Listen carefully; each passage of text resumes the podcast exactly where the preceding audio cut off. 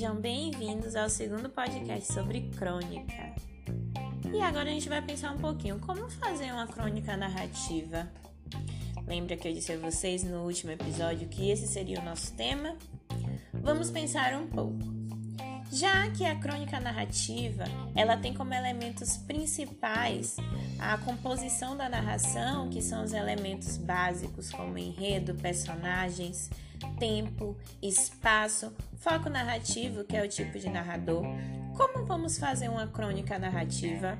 Bem, para produzir uma crônica narrativa, a gente precisa considerar esses principais elementos que compõem a narração. O enredo, que é a história da trama onde surge o tema ou o assunto que será narrado, os personagens, que são pessoas presentes na história e que podem ser principais ou secundários, o tempo, que indica o tempo no qual a história está inserida o espaço que determina o local ou os locais que se desenvolve a história, e o foco narrativo, que é o tipo de narrador, que pode ser um narrador personagem da trama, ou um observador, ou ainda um narrador onisciente. Além disso, nós devemos observar que os fatos são narrados em ordem cronológica e sua estrutura está dividida em introdução, clímax e conclusão.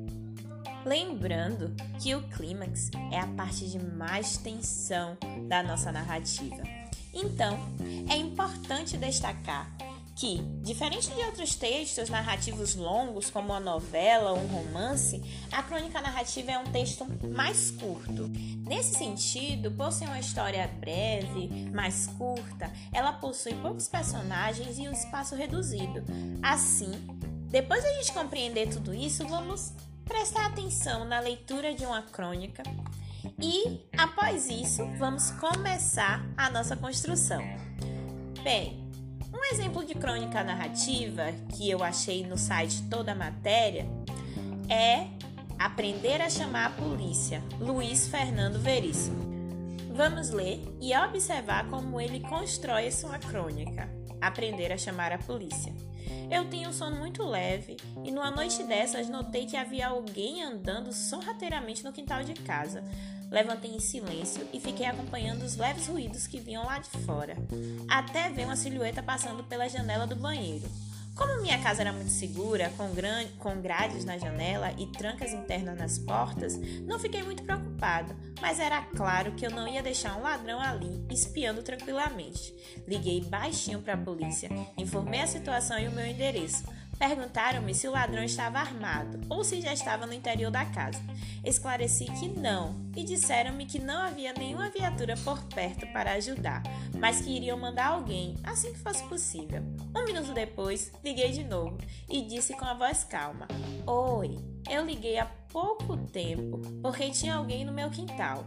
Não precisa mais ter pressa. Eu já matei o ladrão com um tiro de escopeta calibre 12 que tenho guardado em casa para essas situações. O tiro fez um estrago danado no cara. Passado menos de 3 minutos, estavam na minha rua cinco carros de polícia, um helicóptero, uma unidade do resgate, uma equipe de TV e a turma dos direitos humanos, que não perderiam isso por nada neste mundo. Eles prenderam o ladrão em flagrante que ficava olhando tudo com cara de assombrado. Talvez ele estivesse pensando que aquele era a casa do comandante da polícia. No meio do tumulto, um tenente se aproximou de mim e disse: Pensei que tivesse dito que tinha matado o ladrão. Eu respondi: Pensei que tivesse dito que não havia ninguém disponível.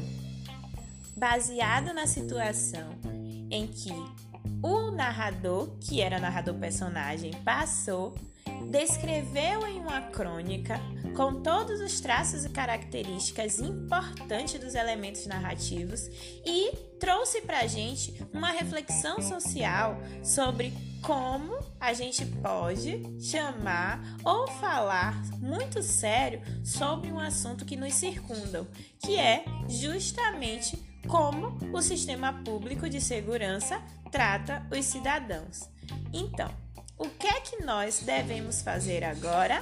Atenção ao, ao, Google Class, que agora a prova vai colocar lá o passo a passo das atividades.